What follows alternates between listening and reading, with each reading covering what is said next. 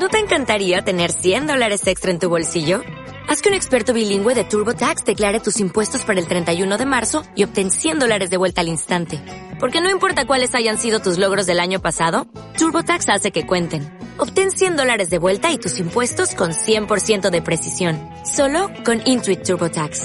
Debes declarar para el 31 de marzo. Crédito solo aplicable al costo de la presentación federal con TurboTax Full Service. Oferta sujeta a cambios o cancelación en cualquier momento. ¿Puedo saber por qué mi nariz miráis? ¿Yo? ¿Os desagrada? Tu esencia se equivoca. ¿Es larga y afilada como un pico de oca? De mirarla he tenido buen ¿Y cuidado. puedo saber por qué no la habéis mirado? No sé. ¿Os da asco?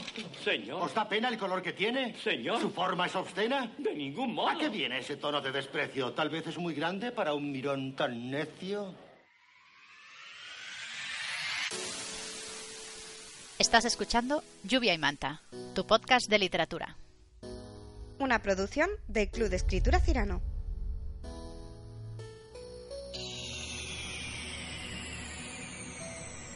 Bienvenidos amantes de la literatura. Somos Marta y Virginia y estáis escuchando este segundo programa que hemos querido dedicar a esas obras literarias que han saltado a la gran pantalla y al tema del guion. Pues en la introducción de hoy hemos podido escuchar un fragmento de la película eh, Cirano de Bergerac, que es la de 1990, protagonizada por Gerard Depardieu. Seguramente la hayáis podido reconocer por el doblaje. Y en este segundo programa vamos a contar con novedades, con nuestra nueva sección, por ejemplo, de noticias de literatura express. Dentro titulares.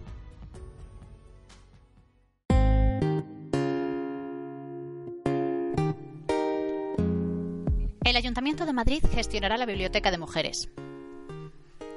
Pondrá a disposición de los ciudadanos unos 30.000 volúmenes.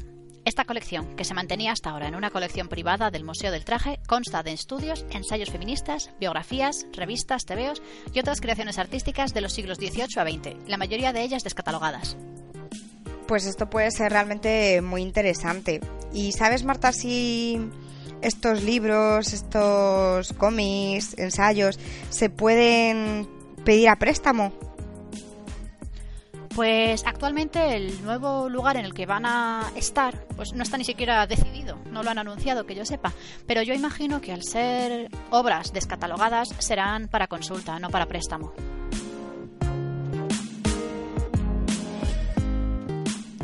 El barco de vapor cumple 40 años.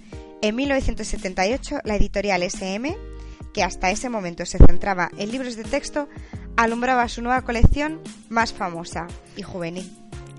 Y creo que es lo mejor que puede haber hecho, porque mm, por lo menos nuestra generación la ha marcado por completo. No conozco a nadie que no haya leído o tenido una colección del barco de vapor. En mi casa ocupaba una estantería entera. Bueno, yo tengo grandes recuerdos de libros del barco de vapor y creo que a todos nos han acompañado durante nuestra infancia y un poco también la juventud. Han marcado una época. Sí, totalmente. Una novela inédita de Conan Doyle desvela el origen de Sherlock Holmes. Llega a España la novela autobiográfica de Arthur Conan Doyle, cuya vida no tiene nada que envidiar a cualquier novela de aventuras. En Las cartas de Stark Munro, nombre de esta obra, se descubre además el origen de sus personajes más famosos, Sherlock Holmes y el Dr. Watson. Pues a ver si Arthur, aquí el amigo, estaba basando a Sherlock Holmes en sí mismo, en su vida y en sus aventuras. Pues te lo diré en breve porque le tengo echado el ojo a esta traducción. Pero ¿está fácil de conseguir? Facilísimo. Está disponible en varias tiendas online. Yo ya tengo la mía en casa. Facua denuncia por sexistas los libros infantiles Te quiero papá y Te quiero mamá. La organización asegura que la madre del cuento solo aparece retratada en situaciones propias del cuidado del hogar, mientras que el padre es un héroe que acompaña en las aventuras y el descubrimiento del mundo. Esto no es tan raro en los cuentos de hoy en día, ni siquiera en esos que se supone que tratan temas de igualdad, como por ejemplo cuentos de buenas noches para niñas rebeldes, que, a ver, el cuento en sí está muy bien, pero no entiendo por qué son cuentos solo para niñas. Y que luego haya otro libro, cuentos para niños que suenan con cambiar el mundo, que solo hable de hombres. Es decir, las mujeres solo pueden leer sobre mujeres y los hombres sobre hombres. ¿Por qué no escribir un cuento que valga para todos y que hable sobre todos? Esa sería la idea perfecta. De ahí también yo creo que Facua por eso se ha metido. en ese intento de hacerlo todo un poquito más feminista, ¿no? Y igualar las cosas. Eh, quizá el padre podría ayudar un poco en las tareas de la casa o la madre irse alguna vez de aventuras con sus hijos. Y hacerlo todo de tal forma que sea tanto para niñas como para niños. Señor, una pregunta. ¿Habéis leído Don Quijote? Sí, y me quito el sombrero ante algo tan noble. No hace falta ser tan rebuscado para hablar de literatura. En Lluvia y Manta hablamos de libros y curiosidades literarias de forma divertida y llena de sorpresas con ayuda de nuestros invitados. Soy un hombre del renacimiento, se podría decir así. A mí me ha, me ha tocado ahí un poco el corazón. En Instagram, Ernesto nos recomienda a Stephen King y Lovecraft. Ahora date la vuelta. Pero no te quedes muy cerca de la cama. No dejes que te agarren los tobillos desde abajo. Lluvia y Manta, tu podcast de literatura. Una producción del Club de Escritura Cirano. Búscanos en iVoox o iTunes.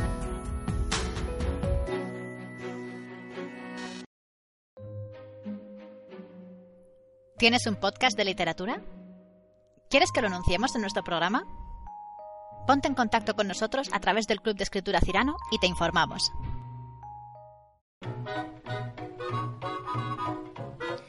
Pues en el programa de hoy vamos a hablar, como hemos mencionado antes, de, las, de los libros que han pasado a gran pantalla o a serie, miniserie y demás, y además del guion. Y vamos a empezar con eh, un tema un poco de, de curiosidades. Pero para no hacernos mucho lío y hablar de un montón de cosas, eh, he, fo- he focalizado todo esto en tres grandes autores. Por un lado, J.K. Rowling, donde me gustaría hablaros de las curiosidades de las películas de Harry Potter cuando se han ido grabando a lo largo de estos años. Eh, también Stephen King, que ahí quiero mencionaros un poco su relación eh, personal con sus libros. Y por último, eh, un autor que a mí me gusta mucho y que no me voy a cansar de decirlo en este programa, que es Neil Gaiman. Pero bueno, de Neil Gaiman ya hablaremos al final y os contaré curiosidades porque este hombre es bastante curioso de por sí. Bueno, empezamos por J.K. Rowling y quiero empezar por ella porque precisamente este año se cumplen 20 años de la primera edición en español de Harry Potter, como bien sabréis. Bueno, Harry Potter y la piedra filosofal, el primer volumen, claro. Que gracias a eso han sacado unas ediciones muy bonitas con los colores de las casas. ¡Ay, qué bonito! Pues eso no lo sabía, pero vamos, que para los coleccionistas ya tenéis regalo de Navidades seguro. Bueno, pues voy a contaros algunas anécdotas curiosas que han pasado a lo largo de todos estos años cuando se han hecho las grabaciones de las películas. Por ejemplo, una de mis preferidas que he encontrado por internet es que Richard Harris, que fue el primer Dumbledore, para que se acuerde, aceptó encarnar a Dumbledore porque su nieta le dijo que si no lo hacía, no le hablaría más. Hombre, es lo lógico, tú imagínate ser la nieta de Dumbledore. Sí, sí, épico era, porque que te vaya tu abuelo a recoger al colegio y que vean que es Dumbledore, o sea, eso tiene. Y tiene que ir con túnica y todo, y su barba. Tiene que ir complementado. bueno, otra anécdota es que Rosie O'Donnell y Robbie Williams eh, se ofrecieron gratis a participar en Harry Potter y la Piedra Filosofal. ¿Eran grandes fan, fans del libro? ¿Se sabe por qué? Seguramente sí, yo no he llegado a encontrar explicación de por qué, porque después de esto indagué, pero no tuve más información. Y es una lástima, ¿eh? me quedé con las ganas. Si alguien de los que nos están escuchando sabe algo, que nos escriba, por favor. Por otro lado, esta a mí me ha impactado y nunca mejor dicho, porque hasta 14 for Anglia fueron destruidos en la escena de Harry Potter y la cámara secreta en la que el coche choca contra el sauce boxeador. O sea, esto tiene que ser brutal porque son 14 coches los que se han destrozado para hacer una toma de nada. Y pueden darse por afortunados de que Rowling eh, no pusiera que viajaban en un Lamborghini Diablo o algo similar. Bueno, nuestra siguiente curiosidad es sobre una actriz que me encanta, que es Emma Watson, y es que se rompió, se rompió la muñeca durante el rodaje de Harry Potter y la cámara secreta. Y de hecho, en algunas escenas, si se visiona lentamente, se puede ver un poquito la escayola por debajo del uniforme. Yo no lo he visto, pero ya después de esto es como para coger la peli y volvérsela a poner y verla despacito, despacito. Eh, ¿Sabes lo haré? De todas formas, hay otro rumor sobre Emma Watson y el rodaje de Harry Potter y es que dicen que ella estaba enamoradísima de Tom Felton, el actor de, de Draco Malfoy. Sí, yo también lo había oído, sí, sí, sí, pero bueno, luego No sé si será verdad. esa es la cosa. Estamos en modo chisme, pero se dice. Se, se dice, se rumorea, se comenta, sí. Y esta es mi anécdota favorita, creo que para Marta también lo es. Y es que uno de los gatos contratados para hacer de Crocsars en Harry Potter y el prisionero de Azkaban se, enza- se zampó a una de las ratas que interpretaba a Scrabbers. Y es que estas son cosas que pasan. Yo me acuerdo cuando me contaste esta, esta anécdota que me quedé pensando, "Mm, ¿y a quién le sorprende? O sea, ya, sí, desde tienes luego. un gato, tienes una rata, agradece que solo haya pasado una vez. Y las lechuzas, y es que lo- eso es un, es un buffet libre para gatos. O sea, tenían que estar como en su primera Navidad. Bueno, para gatos y, y las lechuzas también se podían haber comido alguna rata. Bueno, O sea, se mascaba la tragedia. Ah, bueno, bueno. Esto sí. Se mascaba, nunca mejor dicho. Venga, esta me, me gustó mucho porque tiene mucho sentido. El Voldemort niño en Harry Potter y el misterio del príncipe está interpretado por Hero Fiennes Tiffin, que es el sobrino del Voldemort adu- adulto, Ralph Fiennes. Bueno. Para que luego digan que no se parecen. Como tú dices, tiene toda la lógica, si te aseguras de que tienen cierto parecido. Exacto. La siguiente anécdota a mí me parece bastante curiosa, a ver qué opináis, porque eh, es famosa la corrección que J.K. Rowling hizo de una frase que vio en el guion de Harry Potter y el, y el misterio del príncipe, en la que Dumbledore aludía a una chica de la que se enamoró cuando era joven. Y es que la autora tuvo que explicar a los guionistas la condición homosexual del director de Hogwarts. A mí esto me sorprendió. A mí no tanto, pero porque ya estaba el día del revuelo que hubo en su momento de mm, algunas personas que echaban en cara a la autora que no lo dijera abiertamente. O sea, como que lo... Sí, ha metido un personaje homosexual, pero no se atreve a decirlo. En los libros no queda nunca claro. La confirmación de que Dumbledore es, es homosexual lo dijo fuera de los libros. Entonces algunos la consideran algo cobarde. A lo mejor podía haberlo dicho más abiertamente, pero mm, también hay que ver por qué J.K. Rowling decidió hacerlo así. Eran otros tiempos. Eran otros tiempos, básicamente. Y para terminar con Harry Potter, esta curiosidad mm, a mí me ha dejado impactada. Y es que Donald Gleason, que es Bill Weasley, es el hijo de Brendan Gleason, que es Ojo Loco Moody. Yo todavía no sé si creérmelo. Esto no sé si lo sabíais, pero es que el parecido a mí de lejos, vamos, ni quitándome las gafas. Yo creo que es casualidad que tienen el mismo apellido y ha habido un rumor aquí, como con Emma Watson y Tom Felton. de que subamos una foto y comparando las dos caras, a ver si podemos ver cierto parecido. En vez de buscar las diferencias, busca las similitudes. Más que nada. Bueno, háblame ahora un poquito de Stephen King, que sabes que es uno de mis autores favoritos. Exacto, sé que es uno de tus autores favoritos y además Stephen King tiene mucha chicha a la hora de también de curiosidades, porque ha tenido una vida, bueno, tú lo sabes, en el que le han pasado muchas cosas al hombre y eso también se ha visto reflejado en sus obras. Por ejemplo, sin ir más lejos, El Resplandor, que es una de las adaptaciones más conocidas de Stephen King, como todos sabéis, y es que la interpretación de Jan Nicholson es muy difícil de olvidar, también por la película, aunque luego te pueda gustar más o menos, que sé que vas a decir algo, Marta, eh, tiene una interpretación muy cari- mm, con mucha carisma, ¿no? Entonces, este personaje está basado un poco en los propios problemas de alcoholismo que tuvo eh, Stephen King después del accidente, ¿no? Corrígeme si me equivoco. Sí, tuvo un accidente de coche y sus personajes protagonistas cambiaron un poquito desde entonces. También se da en el caso de Misery. Pues eh, este tipo de interpretación que hizo Jack Nicholson y que tiene el personaje protagonista está basado un poco en ese problema que tuvo el escritor. Solo añadiré, no voy a meterme con mi opinión al respecto de la película, que se puede intuir, pero solo añadiré que gran parte de que a mucha gente no le gusta la película de Resplandor tiene mucho que ver con el doblaje en español del personaje femenino.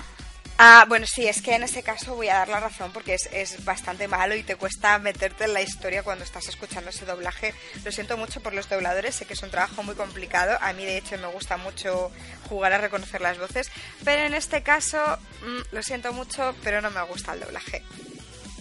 Bueno, y pasamos a otro de sus libros, que es Carrie, que es una de las primeras novelas de Stephen King, pero no quedó muy satisfecho con su trabajo. De hecho, su mujer tuvo que recuperarla de la basura y le animó a que la terminara.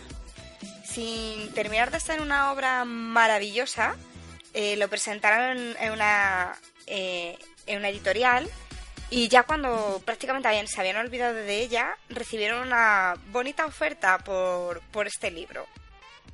Yo creo que Carrie es una de esas historias que casi nadie ha visto, casi nadie ha leído, pero de las que si te ponen una imagen, todo el mundo conoce. Sí, es que es muy mítica en ese sentido.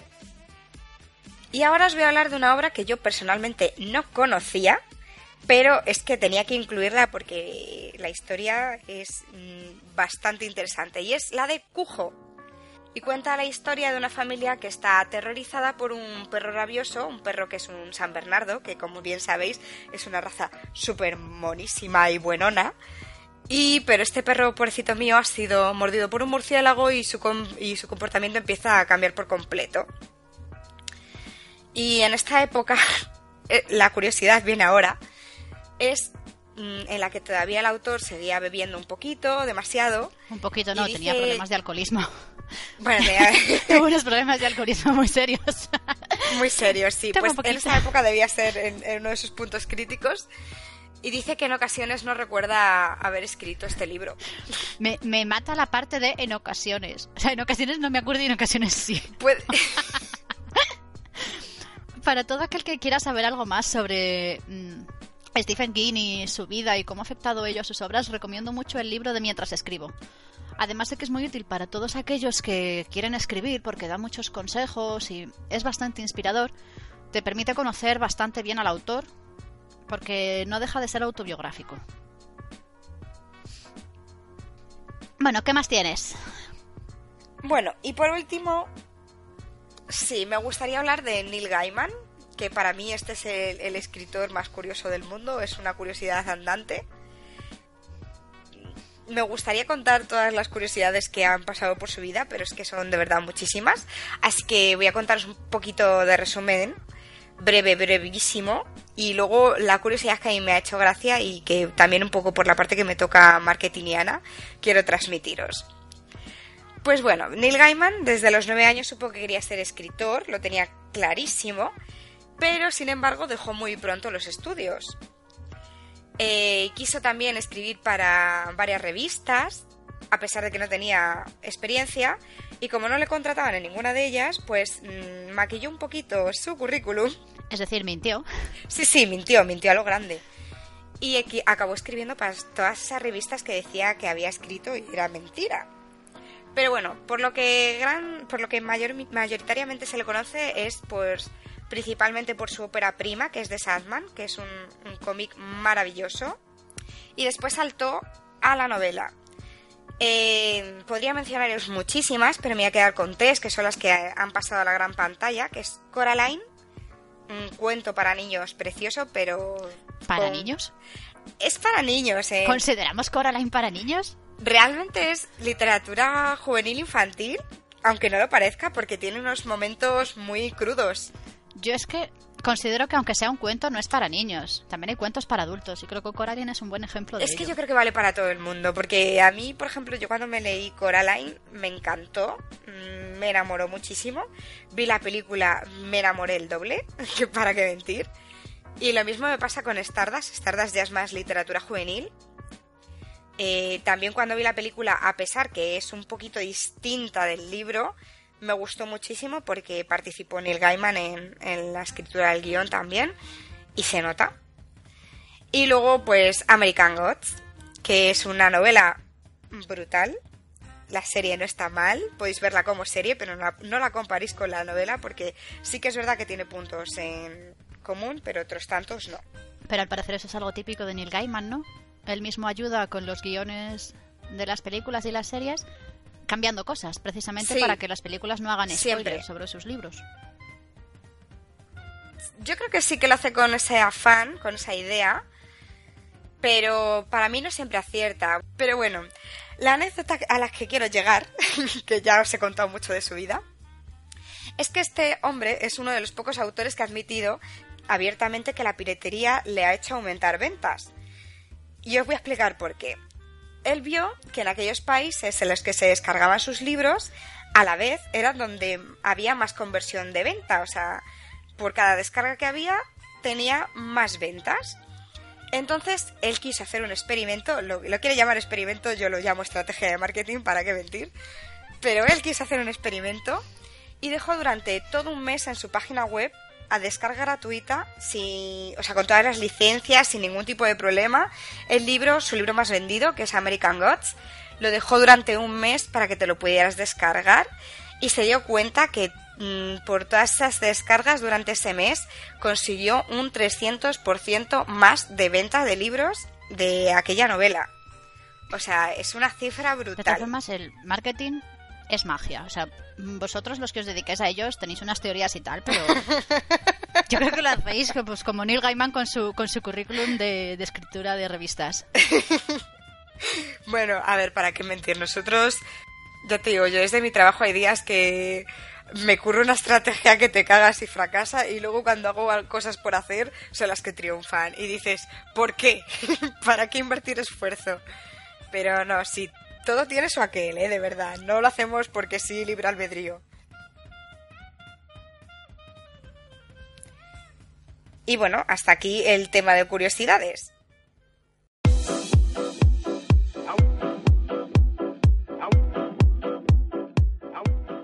Vamos ahora con una sección que hemos querido dedicar al tema del guion. Y es que dentro del, del mundo del cine, de la televisión y todo eso, digamos que podría ser su aspecto más literario o más relacionado con la literatura. Eh, el caso es que es un, un género muy desconocido para muchos escritores. De hecho, ni siquiera se les llama de la misma forma. A un guionista se le llama guionista. Rara vez se le menciona como escritor. Entonces, ¿es, ¿es tan diferente realmente un guionista de un escritor? La mayor desventaja, por así decirlo, que puede tener es que el texto que tú escribes rara vez va a ser leído, salvo por aquellos que vayan a trabajar en el mismo proyecto, en el proyecto de la película, o de esas extrañas personas, que yo conozco algunas, pero son mínimas, que leen guiones por placer. Y realmente los formatos son algo diferentes, pero no tanto. Simplemente tienen un lenguaje distinto. Hoy en día hay un- algunos escritores que se atreven a escribir guion, pero en cambio hay muchos guionistas que se atreven a escribir no- novelas. Yo digamos que es un género que defiendo muchísimo porque le tengo especial cariño, ya que es el, el género con el que, con el que yo me, me introduje en el mundo de la escritura. Cuando yo era niña eh, solía ir con mi padre a platos de televisión, él era, él era técnico de cámara y veía a la gente grabando, grabando las series, grabando las cosas y me paseaba por los platós y cuando estaba aburrida, porque sí había tiempo para todo, eh, mi padre me dejaba en su ordenador un documento que ya tenía, por así decirlo, los atajos hechos para poder hacer un guion. Entonces, claro, entre sus consejos y la práctica que yo acabé cogiendo, también de leer los propios guiones de allí, pues mis primeros escritos, los que conservo de cuando tenía 7-8 años, son guiones. Son, mm, si me paro a leerlos ahora, Pues dime. No, te iba a decir que, pues nada, que tendrás que presentarnos algún ejemplo tuyo, ¿no? Para, para ver No. qué tal. No, porque aunque a nivel técnico son bastante buenos para una persona de 7-8 años, a nivel argumental son algo que jamás va a ver la luz. No mientras yo viva. No, son... Bueno, pues nada, tendremos que esperar a, a que ya sea una, una cosa Sí, póstuma. no, a ver, son guiones llenos de estereotipos, llenos de... O sea, a nivel literario son muy malos. Pero a nivel técnico, oye, me da cierto orgullo, todavía los conservo aquí en casa. Pero bueno, Ten en cuenta que también eras más joven. era muy, muy joven. Pero bueno, para no aburrir mucho con, con- con mi vida personal, eh, voy a pasar un poquito a explicar cuáles son algunas diferencias entre escribir literatura normal y escribir un guion. Por si alguno se anima a intentarlo. No, sí, y por si también nos apetece aprenderlo. Claro, por eso, o sea, yo animo a todo el mundo que escriba de todo. Pero bueno, eh, una de las principales diferencias es la longitud. Para una película mm, suele ser suficiente con unas 100-150 páginas de guion. De guion técnico. Luego explicaré las diferencias entre un guion y otro. Porque va a haber mucha acción y esto se refleja también en la rapidez. En una novela uno se puede recrear mucho en las descripciones, en sucesos que realmente no, no avanzan la historia, pero crean una ambientación. En una película esto no puede ser. En un guion hay que ir al grano. No tenemos, tenemos que explicarlo todo en una hora y bueno, en las mismas adaptaciones que se han hecho de libros a la gran pantalla ya se ve que recortan cosas. Y es que no da tiempo a contarlo todo. Efectivamente. Y luego cuando vemos con mucha ilusión una película que hemos leído previamente, decimos, ay, me hubiera gustado ver esto, pero es entendible totalmente que hay escenas que a lo mejor son un poquito más banales y que no, no merece la pena pasarlas a la pantalla. Claro, también hay que comprender un poco por qué la gente del cine hace lo que hace es como muchas veces la gente se enfada cuando le recortan escenas o cuando un libro lo dividen en dos películas. Dicen, eso es para ganar dinero. O a lo mejor es que había mucho que contar y realmente no, no, no daba. Sin ir más lejos, el Hobbit. El Hobbit, aunque en el Hobbit han metido cosas extra. Bueno, sí, eso también. Pero bueno, a lo mejor también era porque una, en una sola peli quedaba muy, muy ajustado y en dos quedaba muy amplio, así que han encontrado... No lo sé, sus razones tendrán. Pero otro buen ejemplo sería la última de Harry Potter. También, exacto. El último libro está dividido en dos películas. En dos películas. Y no creo que nadie diga que es lento, especialmente lento. No, la verdad es que no. También una cosa que se tiene menos en cuenta, pero que si vas a arriesgarte a presentar un guion, es que el tema del género es menos flexible.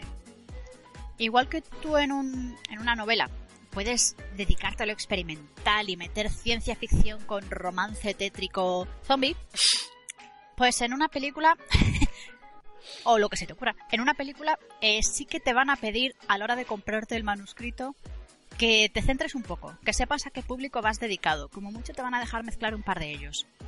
El caso más típico sería la comedia romántica. Pero ya más mezcla, a ver, se encuentra, pero más en, en cine independiente. Desde luego. De ahí películas tan maravillosas como Sarnado, por ejemplo.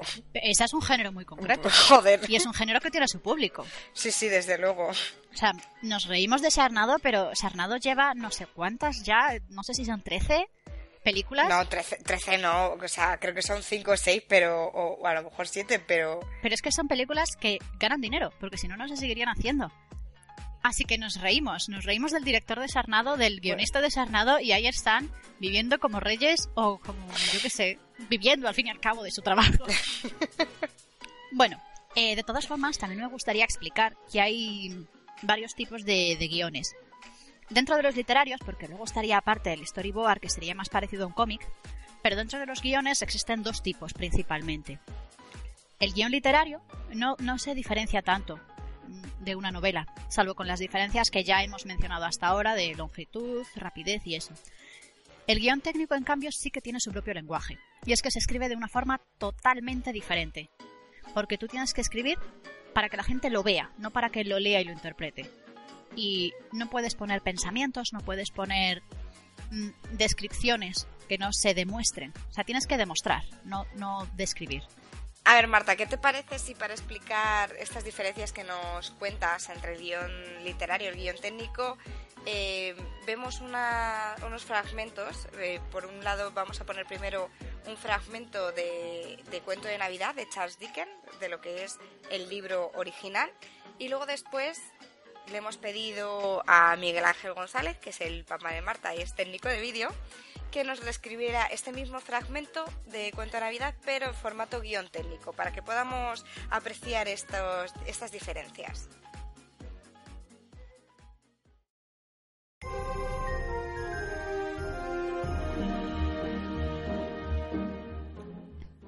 La puerta del despacho de Scrooge permanecía abierta de modo que pudiera atisbar a su empleado, que estaba copiando cartas en una deprimente y pequeña celda, una especie de cisterna. Scrooge tenía un fuego muy escaso, pero la lumbre del empleado era todavía mucho más pequeña. Parecía un solo tizón. Pero no podía recargar la estufa, porque Scrooge guardaba el carbón en su propio cuarto, y seguro que si el empleado entraba con la pala, su jefe anticiparía que tenían que marcharse ya. Por consiguiente, el empleado se arropó con su bufanda blanca e intentó calentarse con la vela. No era un hombre de gran imaginación y fracasaron sus esfuerzos. ¡Feliz Navidad, tío! ¡Que Dios lo guarde! Exclamó una alegre voz. Era la voz del sobrino de Scrooge, que apareció ante él con tal rapidez que no tuvo tiempo a darse cuenta de que venía. Bah, dijo Scrooge. Tonterías. Como se puede ver en este fragmento, hay detalles que aunque literariamente quedan muy bien, no se pueden plasmar en una imagen tal cual están. Para ello hay muchísimos recursos que se pueden utilizar. El guion que hemos hecho es tan solo un ejemplo de cómo podría ser, pero hay, hay muchísimos. Eh, si quieres verlo, eh, lo subiremos en nuestra, en nuestra página web, que va a quedar mucho más claro de lo que puede quedar en audio. Pero a pesar de eso, también vamos a escucharlo para que podamos notar esas pequeñas diferencias.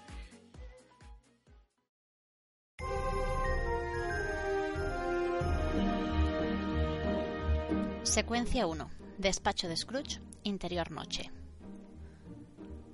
Plano de conjunto del secretario trabajando en su mesa. Está iluminado únicamente por una vela.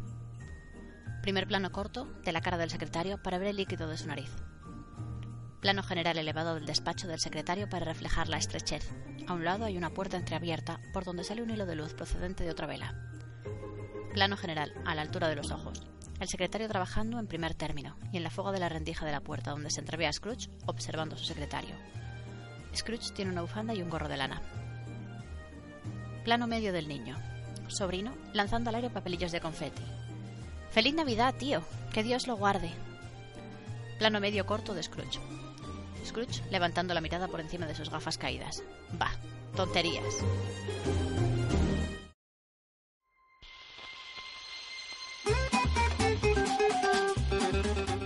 Como veis es un lenguaje totalmente diferente, pero que no tiene mayor dificultad una vez la dominas. De todas formas, eh, me gustaría comentar también que ya existe un tipo de novela que está escrita pensando en que pueda llegar a la gran pantalla. Se da sobre todo en Estados Unidos, aquí en España no tanto, aunque ahora con el mundo de la autopublicación y los autores indie se empieza a ver de forma más habitual muchas de las novelas que catalogaríamos como bestsellers serían estas de las que hablamos, especialmente aquellas que son tipo thriller.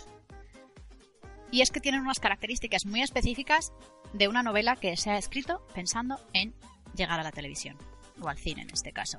¿Y cómo son este tipo de características? O sea, ¿qué es lo que determina a este tipo de temática bestseller? Pues así brevemente, luego habría muchos matices y muchas cosas, pero brevemente serían que los argumentos tienen que ser comprensibles para el gran público, o como mínimo para la sociedad occidental, que es la gran consumidora de, de cine, o por lo menos del cine, del cine de Hollywood y del cine europeo.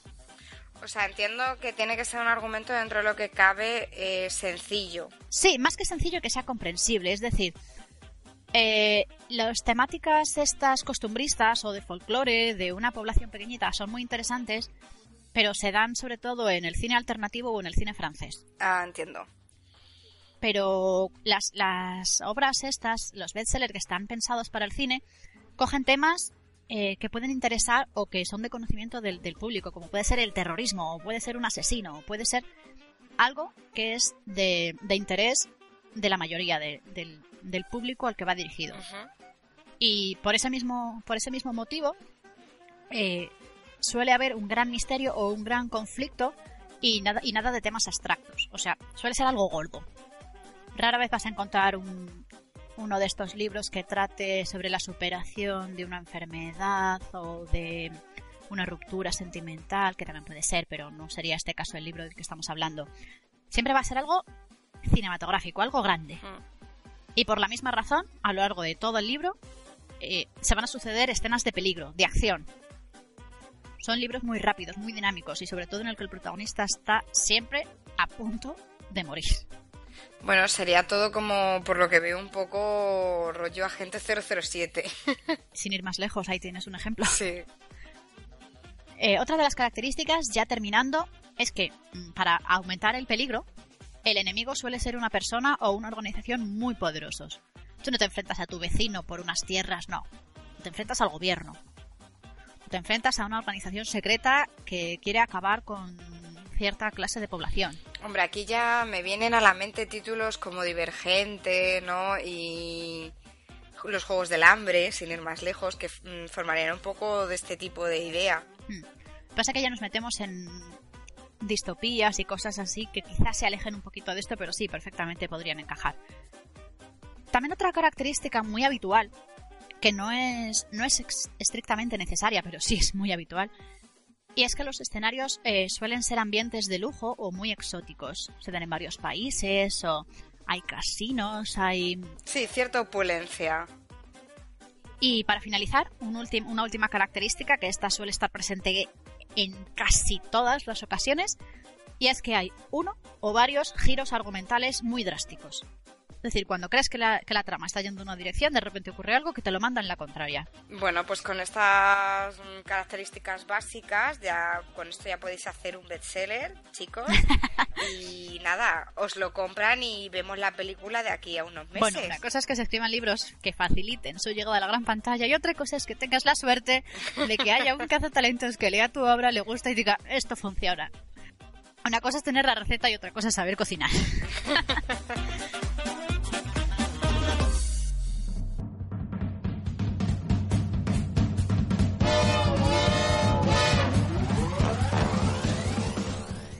Empezamos ahora con la segunda parte de nuestro programa de lluvia y manta, conectando con nuestros expertos.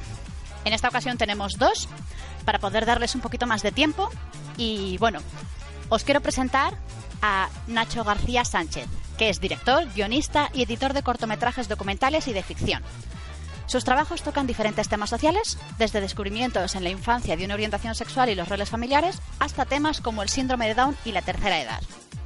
Podéis encontrar más información sobre él en su página web nachogarsanfilms.com. Hola Nacho, bienvenido. Hola, buenas, Marta. Gracias, gracias por, por tenerme aquí como invitado. Bueno, y por otro lado, pues tenemos a Clara Albero, que es una gran aficionada al mundo del cine y la li- y la literatura, y va a ser hoy nuestra super invitada que va a apoyar a, a Nacho y también, bueno, luego tendremos una sorpresilla para nuestros invitados. ¿Qué tal, eh, Clara? Hola, buenas, ¿qué tal? Muy bien, gracias por invitarme. Mm, Bien, como siempre vamos a hacerle una pregunta a cada uno, así que voy a empezar lanzando una pregunta para Nacho. Y esta es, ¿cuál es la mayor dificultad que se encuentra a la hora de hacer una adaptación de una obra literaria al mundo audiovisual, al cine o a las series o a cualquier cosa? Bueno, es un poco obvio, pero siempre hay que ser fiel a los detalles de la novela o la obra literaria. Puede ser desde la estructura hasta los personajes, los diálogos. Entonces, no siempre la estructura de la novela se mantiene en la película, ¿no? Es mucho más corto. Todo se, tiene que comprimir. El director y los demás creadores de la película, digamos, eh, tienen que buscar un ritmo que cuadre para la película y sea lógico y natural para que refleje también la novela. Hay que saber también contar las cosas de una forma más visual, mostrando más que explicando con palabras. Siempre una novela va a contar mucho más de los personajes, va a indagar sobre la personalidad, sobre diferentes acciones que pasan. A lo mejor hay más personajes en la novela que en la película. Eh, además, en una película puedes usar música, puedes usar efectos especiales.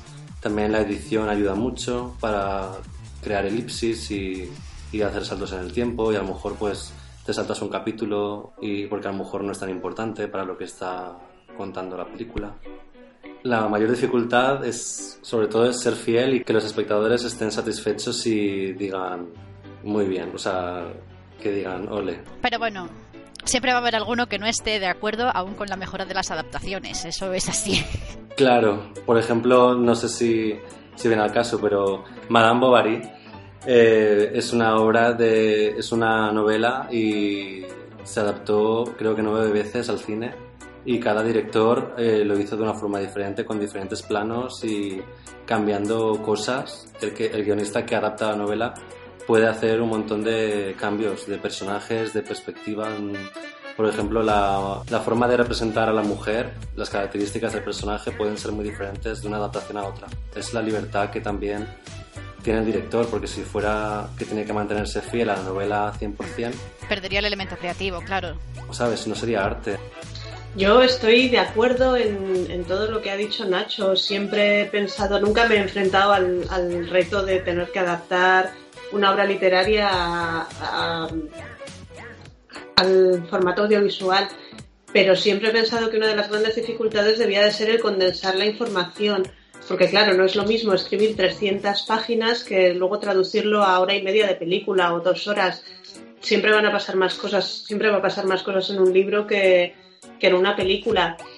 Eh, luego eso, pues tienes que, trasladar visualmente eh, los personajes, que, que, claro, o sea, todos tenemos eh, en la imaginación cuando estamos leyendo un libro, nos imaginamos de cierta manera cómo hablan, eh, cómo visten, eh, eh, pues la apariencia en general. Y, y, eso, pues traducirlo a visualmente me parece la verdad es que complicado. luego, ¿qué más? la estructura has nombrado. sí, bueno, eso yo creo que viene también en parte pues en condensar la, la información pero una, uno de los mayores retos que yo veo es respetar la idea principal de, de las obras literarias a la hora de, de traducirlas visualmente. Me gusta sí. mucho lo que habéis dicho los dos porque pensaba que os ibais a tirar a la respuesta fácil, que para mí la mayor dificultad es enfrentarse al autor, si está vivo, claro, si está muerto no tienes el problema. Pues yo, yo quiero añadir otra dificultad extra, o sea que al final estamos sacando bastantes. A ver qué os parece. Me parece también muy difícil porque en el libro leemos los pensamientos, leemos los sentimientos, leemos muchas cosas que mmm, en el aparato, o sea, en el medio audiovisual tienes que expresar con gestos. Sí, pero bueno, la música, la voz no. Exacto. Hay recursos.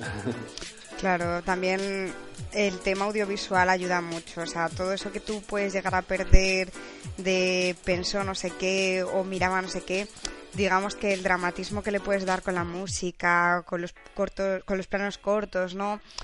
Todo ese dramatismo lo puedes llegar a, a matizar mejor en, en, el tema audiovisual. Es, yo creo. Sí, son lenguajes muy diferentes y yo creo que si lo sabes manejar, pero aún así, jolín. Exacto. Yo los veo muy valientes a los guionistas. Eh, no, no, sé, a lo mejor, yo creo que es más difícil a lo mejor hacer un, escribir un libro bien y que mantenga enganchado al lector durante todas las páginas y que llegue al final y...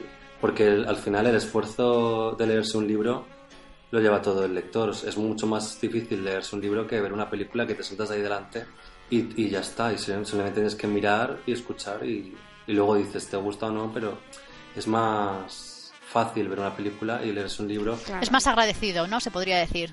Claro, y además no tienes que explicarlo y no tienes que explicarlo todo con palabras. Muchas veces lo, lo dejas todo a, la, a, lo visual y es más es otra forma de decir las cosas. Yo, al hilo de lo que comentaba Virginia, de, de enfrentarse al autor si es que sigue vivo cuando estás adaptando eh, una de sus obras, eh, se me ha ocurrido, por ejemplo, la adaptación del Resplandor que hizo Stanley Kubrick, que se tira de los pelos con Stephen King, al parecer. A Stephen no King es el no lo único. absolutamente nada. Yo puedo estar hasta cierto punto de acuerdo. ¿eh? Yo primero me leí el libro y luego vi la película y, y el, me, me, morí de miedo con las dos. O sea, con el libro fue espeluznante y con la película también. No se parecen en nada, estoy de acuerdo. En nada.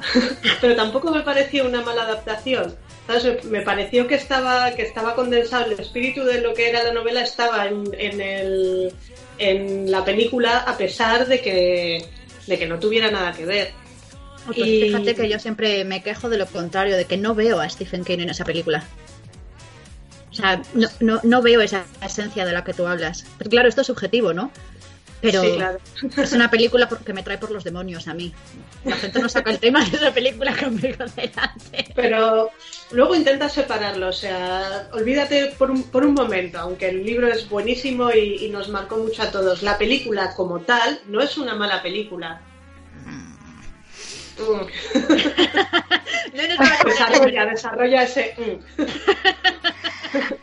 A ver, también hay que tener en cuenta un poco la época cuando se hizo la película, que también, no sé, buscaba un terror distinto, ¿no? A que puede ser el de ahora, pero sí que es verdad que al tener matices distintos con el libro, pues hay mmm, enamorados y odiadores de la película y bueno, a mí me pasa también con algunas de las películas que son adaptaciones de libros de Neil Gaiman, siempre lo digo, y a pesar de que él eh, participa muchas veces en los guiones de esas adaptaciones, pues al hombre le da por cambiar cosas y a mí me enfada. En algunas, en otras me encanta, ¿eh? tengo que decirlo, pero bueno. Ya entraremos en ese tema más tarde, que ahora quiero hacerle una pregunta a Clara. A ver, Clara, ¿tú qué crees que busca el espectador en la película que ha sido adaptada de un libro? Pues yo creo que lo que buscamos cuando nos ponemos a ver una película adaptada de un libro que ya hemos leído, pues es que nos haga revivir lo que, lo que disfrutamos mientras, mientras leíamos. Eh, sobre todo también satisfacer un poco la imaginación que tú te has hecho de, lo que has leído, pues que sea más o menos igual. Sobre todo yo creo que es un poco que case con, tu visión. Por lo menos yo lo veo así, porque las veces que me ha gustado o no me ha gustado una adaptación ha sido sobre todo por eso, porque o era lo que yo llevaba en mente o, no era lo que yo llevaba en mente. Ejemplo, siempre me viene a la cabeza... No, perdona, que te iba a decir que eso, que muchas veces tú te imaginas a lo mejor un personaje que físicamente tiene que ser así y lo has pensado en un actor y cuando ya te cambian el actor dices, no le veo, no me gusta. Exactamente, a mí me pasó con eh, La Casa de los Espíritus de Isabel Allende, yo creo que es mi libro favorito, y, y me pasó con la protagonista, con Clara, que la hace Meryl Streep en la película y, no me gustó nada. La película en sí no está mal, pero ella, ella no me gustó, porque Clara sí que es un, es un personaje, eh, valga la redundancia, muy espiritual. Pero, pero yo la vi como si alelada, como si estuviera alelada de la vida, eh, en la parra todo el día y, y no me gustó esa, esa Clara que, que me interpretó Meryl Streep. A veces también pasa lo contrario, que tú lees un libro Después se populariza una película y ya te quedas con la imagen de la película y a mí me ha pasado ahora que estoy releyendo Harry Potter después de 10 años. Leo las descripciones de Ron y y es como, no, es que no encajan con los actores, no son ellos. o sea, ya, ya he interiorizado la imagen de los actores. Sí, eso pasa.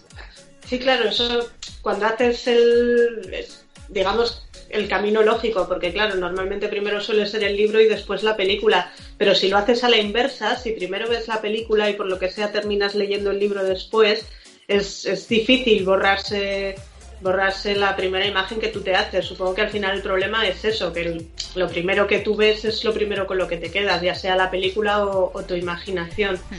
Sí, pero en este caso yo ya me había leído el libro. O sea que no, es que la imagen de la película fue tan potente que lo sustituyó totalmente.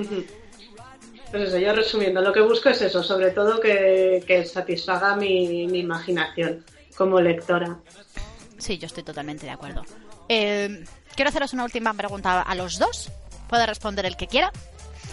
Y es si pensáis que la industria cinematográfica eh, realiza adaptaciones de libros porque, bueno, porque les son rentables y ya tienen un público asegurado, o si hay alguna otra razón. Bueno, yo creo que, que si un libro es superventas o, o es muy comercial o bueno o ha funcionado eh, y a los espectadores, bueno, a los leyentes, a los lectores eh, les ha gustado, pues siempre eso es una es es como jolín, ¿cómo se dice? Bueno, es algo, es, es, fijo que le va a gustar también la película, es como... Claro, como que facilita un poquito más, ¿no? El hecho de si ya tienes un público, pues digamos que es más fácil llegar. Claro, porque además es algo famoso, ya ha hecho promoción y ya nada más sacan la película, la gente ya lo conoce un poco y les suena. Entonces digamos que lo aprovechan. Sí, oh, claro que sí. También luego, si encima le ponen actores famosos y y gente conocida y bueno, pues eso, ya es, pues se hace un boom de la película y de la historia y a lo mejor hasta el libro también se vuelve a, vender otra vez.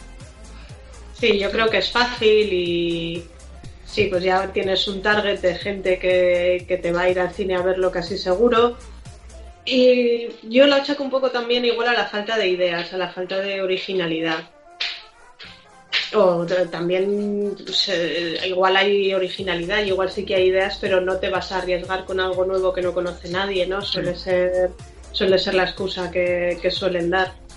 Sí, puede ser que también hay guionistas que solo son... Claro que hay, hay guionistas de cine y hacen muchas películas, pero, pero también, eh, quedas que no, pues que sería novela y hay, escritores que escriben novelas eh, y son muy... Y hay, hay, veces que textos y novelas son muy visuales también y, y, es- y eso no sé, no sé cómo decirlo, pero pero es importante llevarlo al cine. Es como no se puede no se puede obviar, no se puede ignorar. Eh, y, y eso hace también que la gente pues también a lo mejor ah, lea más y abra un poco su mente y no sé. Yo estoy de acuerdo con lo que ha dicho Clara, pero me gustaría matizar, y es que yo creo que más que por falta de ideas, porque es que hay muchísimos guionistas por ahí que están deseando que les compren sus ideas, yo creo que es que tiene más que ver el miedo de los productores por atreverse con cosas nuevas y desconocidas. O sea, no me parece tanto una falta de originalidad, sino una falta de, de valor, por así decirlo, o sea, reduciéndolo a lo simple. Claro, también, pues lo que te decía, si ya tienes algo que sabes que le gusta a millones de personas, ¿para qué te vas a arriesgar a hacer algo que no sabes si va a gustar o no? Sí, pues es eso, igual falta de ideas, eh, unido a la cobardía y sí, sí, yo estoy de acuerdo contigo, Marta. También diré que el sueño de cualquier escritor es que nos lleven nuestra obra al cine, o sea que yo no me voy a quejar. Mira, aprovecha que tienes aquí a Nacho. Claro. Nacho, ¿me haces una peli? Hombre, pues sí. Yo pongo el guion y tú te encargas de todo lo demás. Sí, te deja lo fácil. Yo me encargo ahí de buscar producción y, y vender la idea. Creo que nos estamos yendo por las ramas. Sí, y ahora ya ha llegado el momento de que le presentemos nuestra gran sorpresa a nuestros invitados, porque en todos los programas queremos em, hacer algo distinto, ¿no? Y en este, pues qué mejor que se nos ha ocurrido hacer un trivial Vale. para poneros a prueba. Qué miedo. El rival más débil. Pero bueno, os vamos a dejar elegir por lo menos un poquito el tema, Vale. para que no sea tan tan complicado. Así que a ver, venga, ¿quién empieza? Nacho, ¿empiezas tú? Bueno, vale. Vamos a ello. Venga, te doy los temas a elegir. Tienes cine moderno, cine clásico, frases de cine y premios. Uf. Eh, No os preocupéis que os vais a tener que enfrentar a los cuatro temas. pues. Y si uno no sabe responder la pregunta, rebota, así que sin miedo. Ah, vale, pues va. pues cine clásico. Sin miedo. A ver, cine clásico. Venga, cine clásico. ¿Quién escribió el relato en el que Hitchcock se basó para su película Los pájaros? Quien haya visto, bueno, quien haya visto, quien haya oído el programa anterior, a lo mejor esto le puede llegar a sonar. No des pistas. Porque sí. No des pistas. No, no, no digo, no digo nada, pero, pero ahí está. Las opciones son Horace Walpole, Daphne du Maurier o Edgar Allan Poe. La opción A. Eh, no me acuerdo del nombre. No es Horas Walpole. Rebote. ¿Clara? Es la de Daphne du Maurier.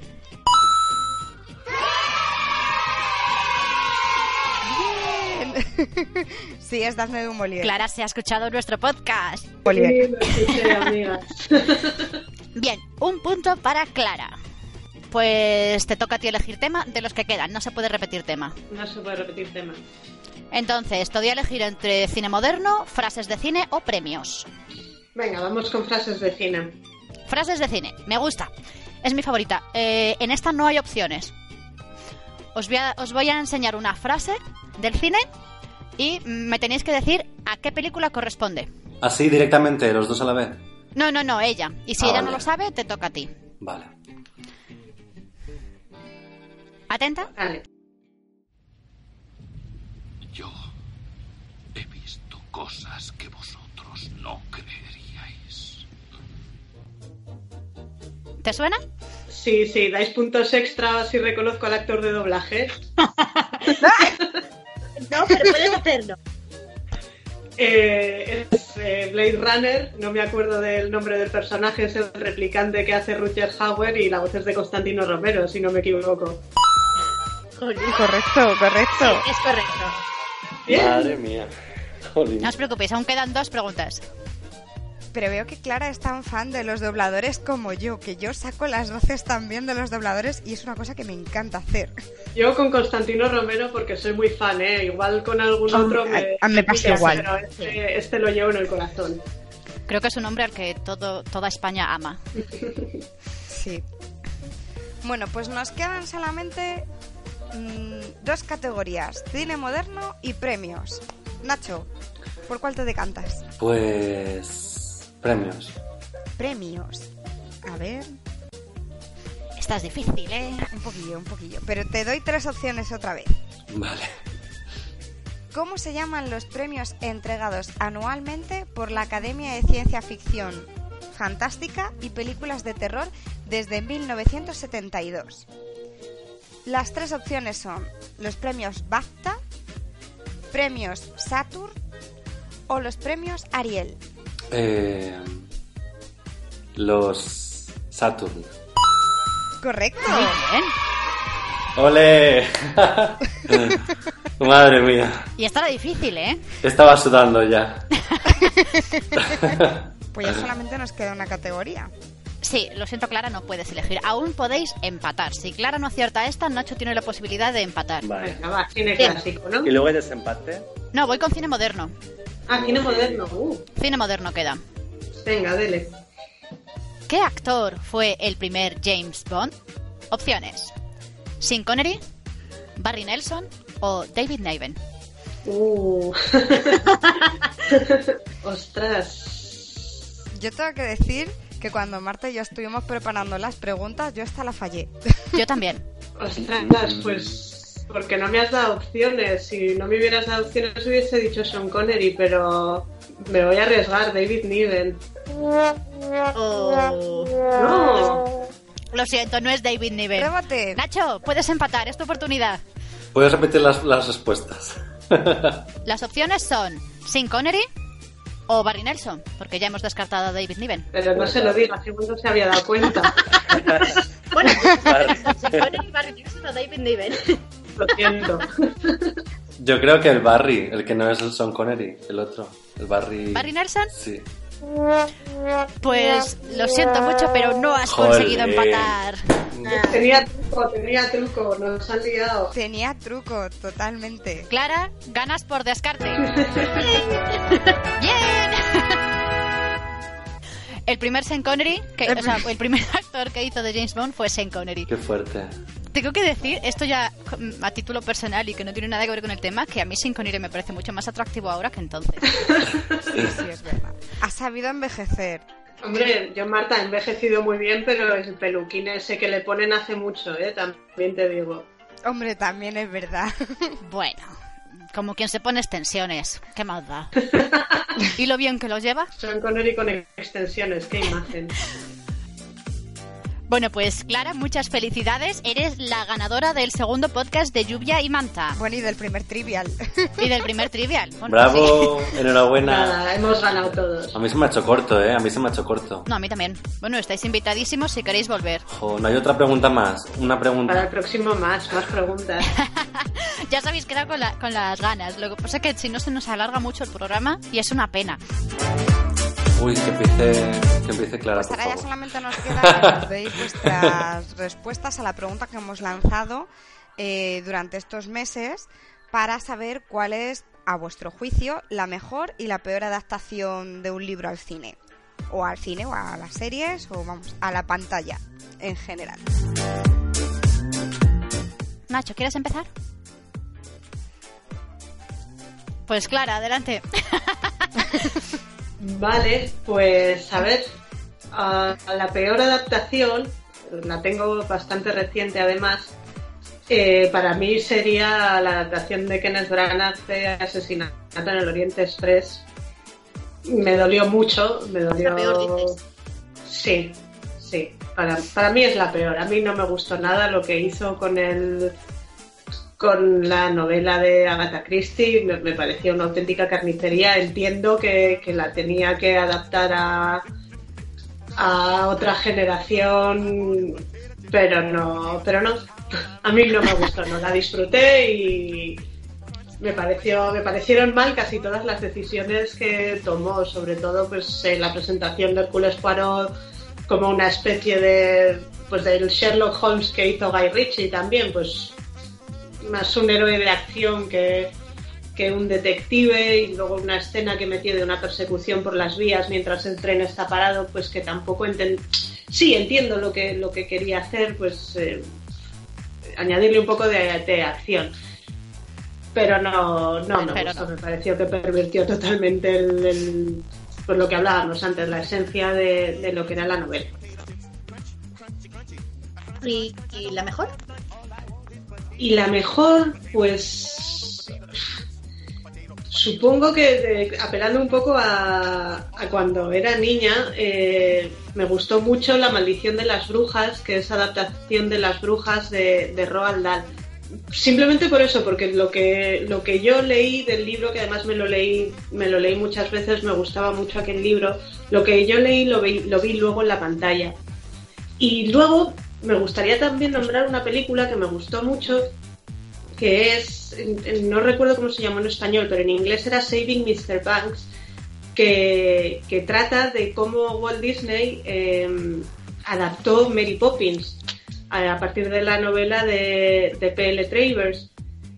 Y me pareció una película maravillosa, más que nada porque Mary Poppins es una de mis películas favoritas y ver la relación entre, entre el autor y el productor de la película, siendo que estamos hablando de, de- de adaptaciones literarias, pues es, es muy curioso y es una película muy bonita que yo os recomiendo si tenéis tiempo de ver.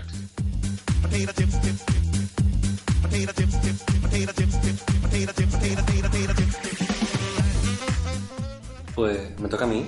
Sí. Ahora sí, Nacho, te toca. Ay, es que yo no sabía que estaba esta pregunta, pero bueno. Pregunta trampa. eh. Bueno, recientemente fui al cine a ver la de las criaturas. Esta que es de JK Rowling. la Criaturas última. mágicas y dónde encontrarlas. Sí, sí. Y a ver, yo no me he leído el libro. No sé si puedo hablar de ella, de esta película, pero Claro. no. eh, vi la película sin leer el libro y no me gustó nada. Quería irme. Y no sé, eh, vi como que era dirigida a fans. Entonces es como una película que cualquier que solo está hecha para fans del libro y gente que ha leído los libros. Entonces, yo creo que una película mm, también tiene que estar hecha para otros, o sea, la gente que no lo haya leído, ¿no? Entonces, mm, quizá mm, confío demasiado en todo lo que esa gente, esos lectores ya sabían y lo hizo, y quizá obvió el hecho de que hay gente que lo va a ir a ver y no lo ha leído el libro. Quizá, ¿eh? No lo sé. Mm, Quizá tuve un día malo y ya está. Luego también eh, Las edades de Lulu es una película que se, se hizo, bueno, de un libro, ¿no? Sí. Almudena Grande. Y No sabía que había película. sí, había una película, lo que pasa es que pasó O desapercibida. sea, he leído el libro, pero no, no, no Sí, conocía sí, que hubiera sí, sí. película. Sí, el director Vigas Luna y, y yo creo que yo creo que vamos mm, no sé si es por la estética que eligió o es que también se hizo en los 90 entonces como que como que no, no tuvo nada de, de éxito digamos creo No le hizo justicia, es verdad. Sí, mi madre siempre dice exactamente lo mismo, porque además Almudena Grande es una escritora que le gusta mucho a mi madre. Y cuando vio la película dijo que, bueno, que mejor no verla. Claro, además toca temas muy, muy íntimos, muy, co- muy, también muy, que a la gente le mueve mucho, controvertidos, entonces, pues eh, es difícil, es una, pues, un tema difícil de, de tocar, de tratar.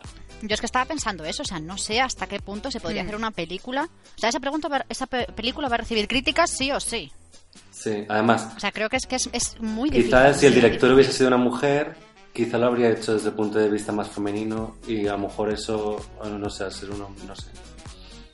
Quizá al ser un hombre pues no lo entendía tanto. Pues es muy buena perspectiva la que estás dando, la verdad. Puede ser.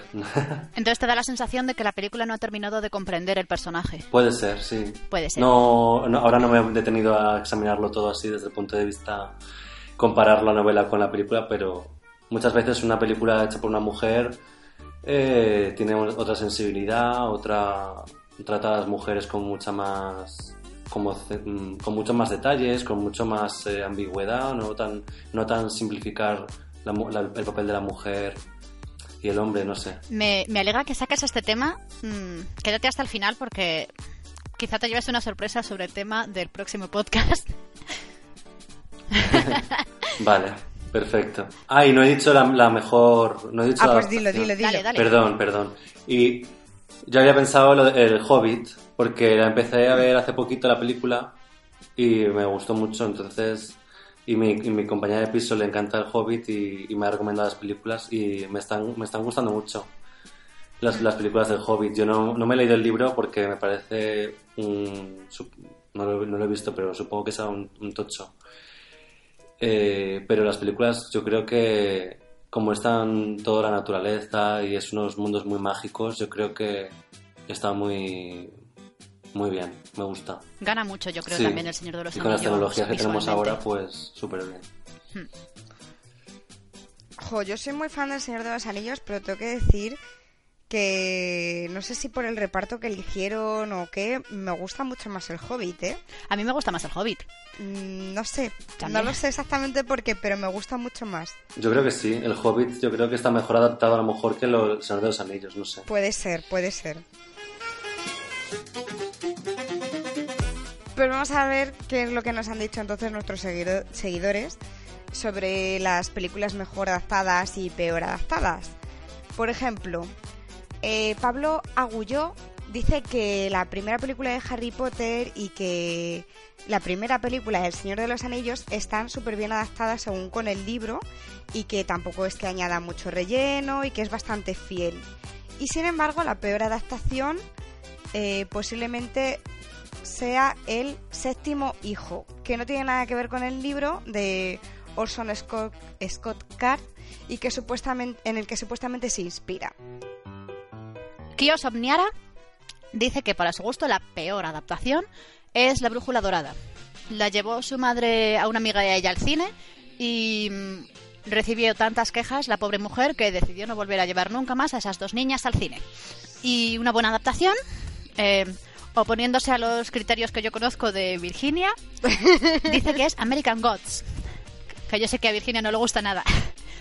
Pues a ver, es una serie que es bastante difícil de adaptar y considera que al menos ha conseguido mantener la esencia. A ver, sí y no. Estoy de acuerdo con ese comentario. Mantiene la esencia, pero mm, como bien hace Neil Gaiman, ha cogido su propio libro y ha rehecho la historia.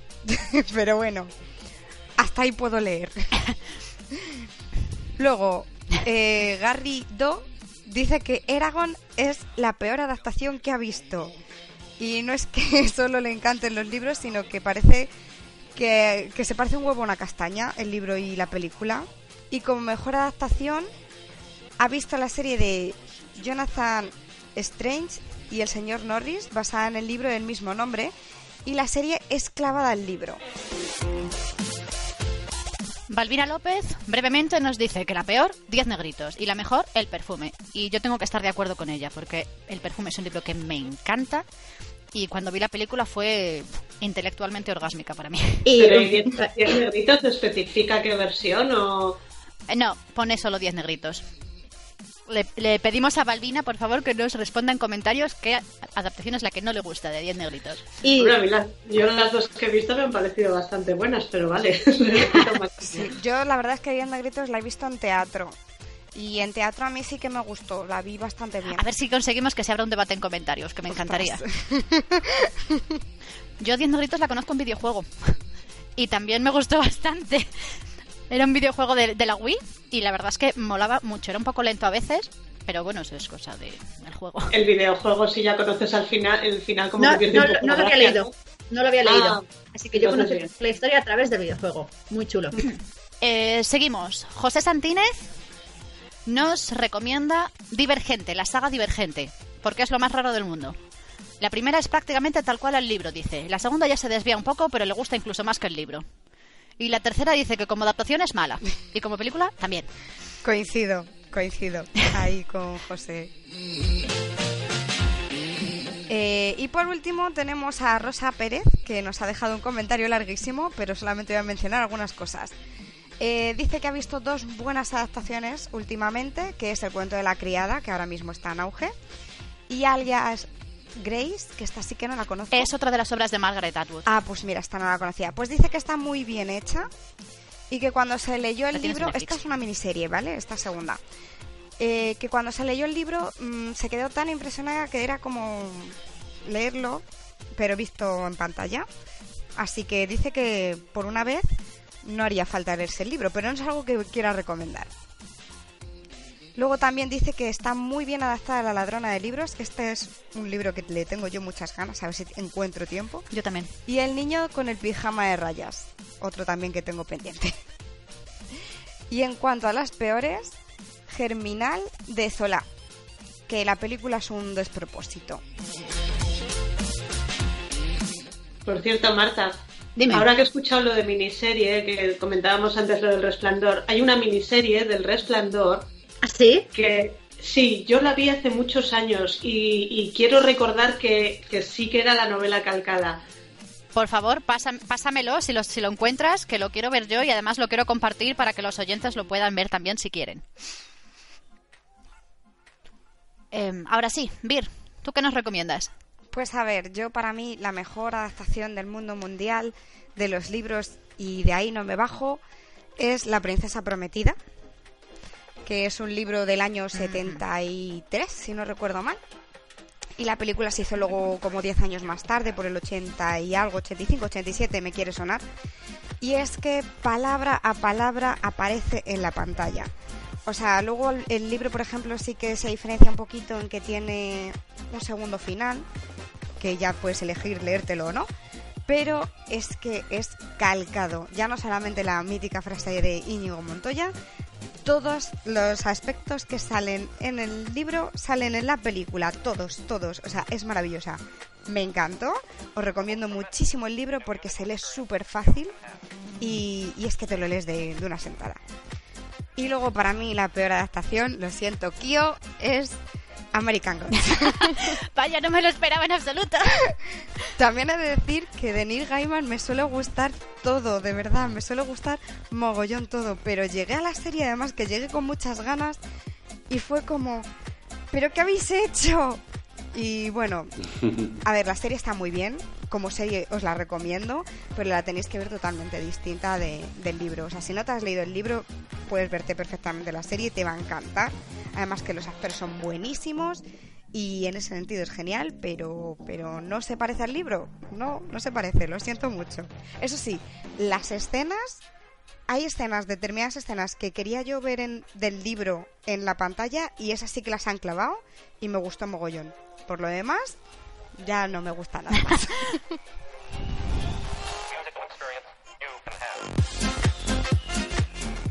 y ahora tú, Marta, cuéntanos. Vale, yo voy a ser muy breve porque lo tengo muy fácil.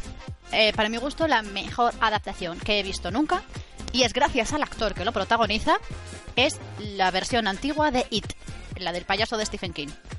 Tim Curry para mí es un maestro. Y creo que la película con él gana muchísimo. Y la peor adaptación es It, la versión moderna. Pues sí.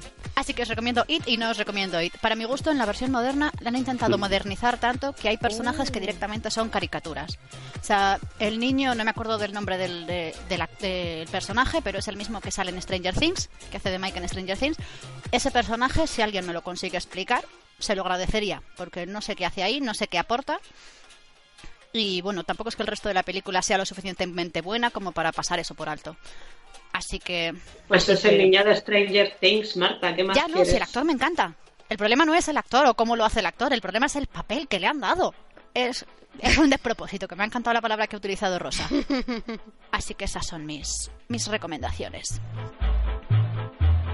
Pues nada, solamente nos queda contaros que ya para nuestro próximo podcast ya tenemos planteada la idea y queremos hablar sobre la mujer como un personaje literario.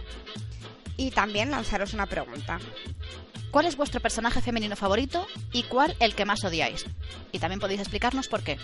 No tiene por qué ser un personaje protagonista. Puede ser un secundario o un terciario, lo que queráis. Pues eso, simplemente recordaros que dejaremos en nuestras redes sociales una imagen donde podéis comentar vuestras referencias sobre el mejor personaje o el personaje que más odiáis. Y también lo podéis hacer en los comentarios de iVoox y de iTunes, ¿vale? Y dejaros, dejarnos vuestros corazoncitos, vuestras recomendaciones y compartir el podcast tantas veces como queráis.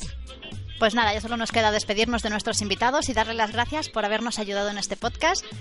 Ha sido muy interesante lo que nos han contado y esperamos de verdad que lo hayan pasado bien y poder volver a contar con ellos, con vosotros, en futuros programas. Muchas gracias a vosotras, a las tres. Gracias a vosotros también, ha sido un rato muy divertido. Ha estado muy chulo, sí. Sí, estamos encantadas de haber podido contar con grandes especialistas como vosotros. Bueno, gracias. Bueno, como Nacho. Vosotras, sí que soy especialista. Vosotras, vosotras, sabéis más, que me habéis ganado.